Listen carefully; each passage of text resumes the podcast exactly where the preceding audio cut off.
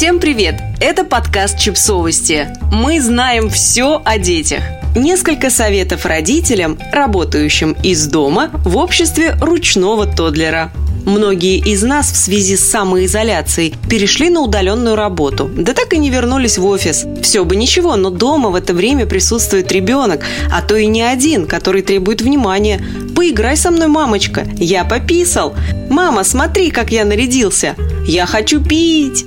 Как сосредоточиться, сделать свои дела, присмотреть за ребенком и не умереть от чувства материнской вины. Вот вам 5 советов от портала moms.com. Просыпайтесь раньше ребенка. Если вам нужно сосредоточиться, встаньте раньше вашего ребенка и сделайте свои дела в тишине и покое. Если он любитель поспать подольше, вам даже не придется мучить себя слишком ранними подъемами. То же самое относится к дневному и ночному сну. На это время можно отложить дела, требующие наибольшей концентрации.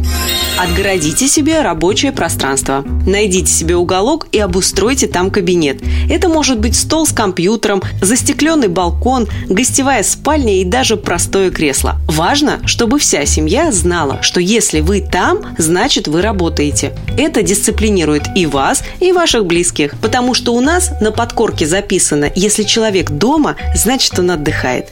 Пусть родные лишатся этой иллюзии. Работайте с перерывами. Наставьте себе будильников и объясните ребенку, что 45 минут вы работаете, а 10 играете с ним. Это улучшит вашу работу и поможет уделить время ребенку, чтобы он не чувствовал себя покинутым.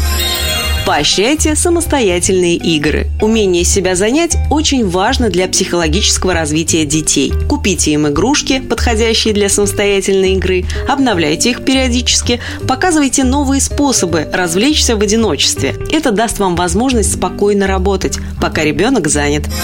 Что еще можно сделать? разделить присмотр за детьми с другим родителем или родственником. Например, сегодня ваши дети и племянники на вас, завтра на вашей сестре. Отправить кого-то из свободных родственников на прогулку с ребенком, включить мультики.